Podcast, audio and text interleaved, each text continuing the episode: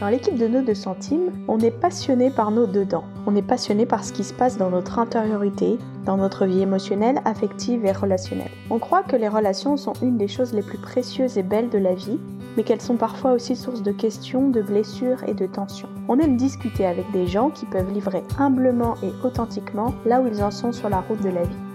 Nos deux centimes est une expression qui est souvent utilisée sur Internet en anglais à la fin d'un argument dans une discussion. Comme une pièce de 2 centimes n'a pas beaucoup de valeur, on reconnaît que ce qu'on partage est plutôt limité parce qu'on n'est pas des experts et que c'est seulement notre point de vue.